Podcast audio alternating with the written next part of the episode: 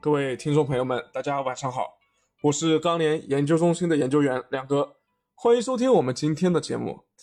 螺纹钢期货今天就像突然袭击一般的拉涨了一百啊，现货市场都没有反应过来。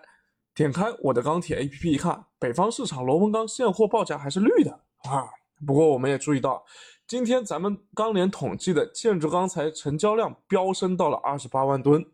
那明天现货市场不出意外啊，肯定会大幅的拉涨。那这么妖的行情，我们先有请建筑钢材分析师吴建华来为我们分析一下。好的，主持人，今天国内建筑钢材价格涨跌互现，个别呢出现一个上涨。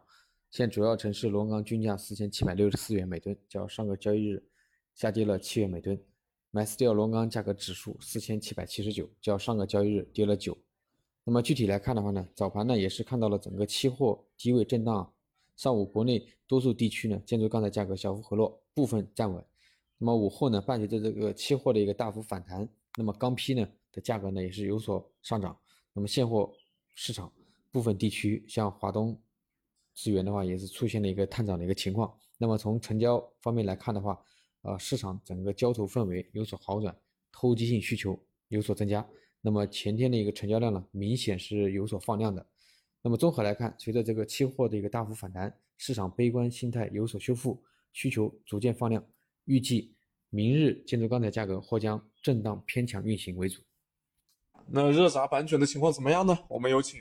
热轧分析师张一鸣。好的，主持人。呃，今日热轧板卷全国主要城市价格呢是小幅震荡。那么分区来看的话，华南、华北地区的价格呢是小幅上涨。华东华东地区的价格呢是涨跌互现，那么东北地区的价格呢是小幅下跌。另外，华中、西南、西北地区的价格呢今日呈现一个站稳的状态。那么今天黑色商品期货市场走势也是震荡走强吧，零五合约是收涨了百分之一点一二。现货市场早盘报价是站稳，但是低位的成交较好，投机的买盘是有所出现的。但是午后随着盘面走强呢，市场的现货报价是出现上涨，但是涨幅不是特别大。而且涨后呢，出现高位成交乏力的现象。那么目前盘面呢是强于现货的，价格持续高位后，现货的终端采购呢是稍显乏力。但是目前整体库存下降情况尚可，加上华北地区的限产持续，嗯，压缩了一定的供给量，那么导致短期呢涨跌都很难有大幅的突破，矛盾仍然在累积。综合来看呢，预计明天的日轧板卷价格会将维持一个区间震荡运行的状态。对，那明天又要出周度的库存数据了。只要库存下降的趋势符合预期呢，短期钢材价格呃大概率还是会保持坚挺甚至上涨。那今天双焦变动的幅度有所收窄，具体市场情况还是有请熊超来告诉我们。好的，主持人，那我们继续说一下双焦市场的一个情况啊。那么今天的话，盘面表现相对来说都是比较偏强的，整个黑色系都在上涨。那双焦的话也有一小幅的反弹，但基本面这边的话还是延续这个。煤强焦弱的一个格局啊，那么焦炭的话，首先现在还是库存比较大，那短时间内的话，我们看不到这个库存去化的这个可能性啊，主要还是因为下游需求这块受到了政策。环保现场的一个压制啊，所以现在整个焦炭需求是比较差的，而供应这边呢，山西这边整体现在生产都比较正常，所以供应是处在一个相对比较高的一个水平。那么库存的话，可能还会继续的累积啊，短期的话对焦炭价格会有一个比较下跌的一个可能性啊。那煤这边的话，反而是最近由于这个进口。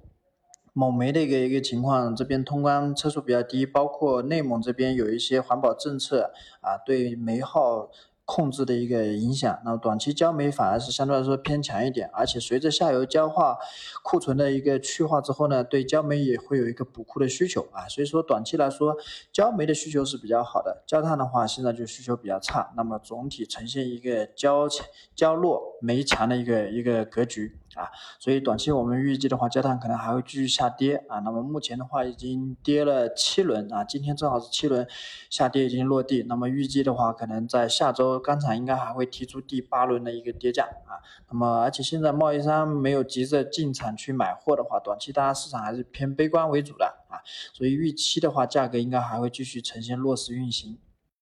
好，谢谢各位啊，今天群里面有两个消息在热议，一个是在春节之前就在传的热轧出口退税取消的事情，那今天微信群里面也传了一张这个某钢厂由于出口退税可能调整，所以征收保证金的这么一个事情啊。那这个之前亮哥也跟朋友在聊的时候说啊，从趋势上来看，热轧甚至是其他普碳类的钢材，出口退税的取消应该是大势所趋的啊。因为从国家层面上来说的话，肯定是包括现在说的碳排放、这个碳中和等等，都是为了通过一系列的手段去。逼着大家做产业的升级转型，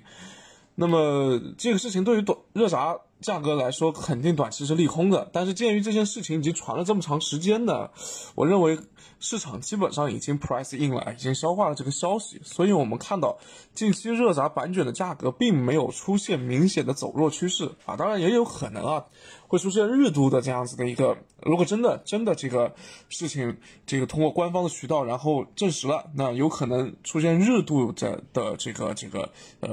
价格调整，但是要说这个就此改变趋势的话，那这个肯定。不是这么一个逻辑。那另外一件事情就是苏伊士运河被堵啊，有说要一个月的时间去疏通，也有说要几天就可以疏通的。那不管怎么样呢，这个地方我们要知道，呃，这个主要影响的是石油啊，因为它这个运输出去的石油的量占了全球海上石油贸易的百分之十。那短期的油价肯定是要受影响的。那其他的品种我们呃也了解了一下，基本上呃都。大部分都不会从这边过啊，应该说基本上就不会从这边过。那所以从逻辑上来说的话呢，这个呃短期肯定是会有影响，但是不要把这个事情的影响和二零一九年巴西的这个溃坝事件啊相提并论，因为两者绝对不是一个量级的。那至于市场价格方面呢，目前还看不到成品材价格出拐点的这么一个迹象，但原料市场是相对一致的不乐观。那最终亮哥还是那个意见，就近期市场会比较的复杂，啊，前期这个单边的向上的这样一个非常顺畅的行情啊，应该是后面是不太会有了，因为现在可以看到啊，包括海外需求也好，国内的调控也好，市场情绪也好，多方面因素交错在一起啊，所以说现在任何一个拥有超额利润的品种都有很有可能会被打压。啊，会存在比较大的风险，那大家还是小心为上。呃，那现货的采购操作呢，呃，也是建议是以保证生产的刚需为上啊，用不着在这当前的节点上用不着说去去超量的囤货之类的啊。当然，这个价格的话，我相信大部分人也不会去去做库存。那以上就是今天的内容，感谢收听，希望大家不要忘了分享和转发哟。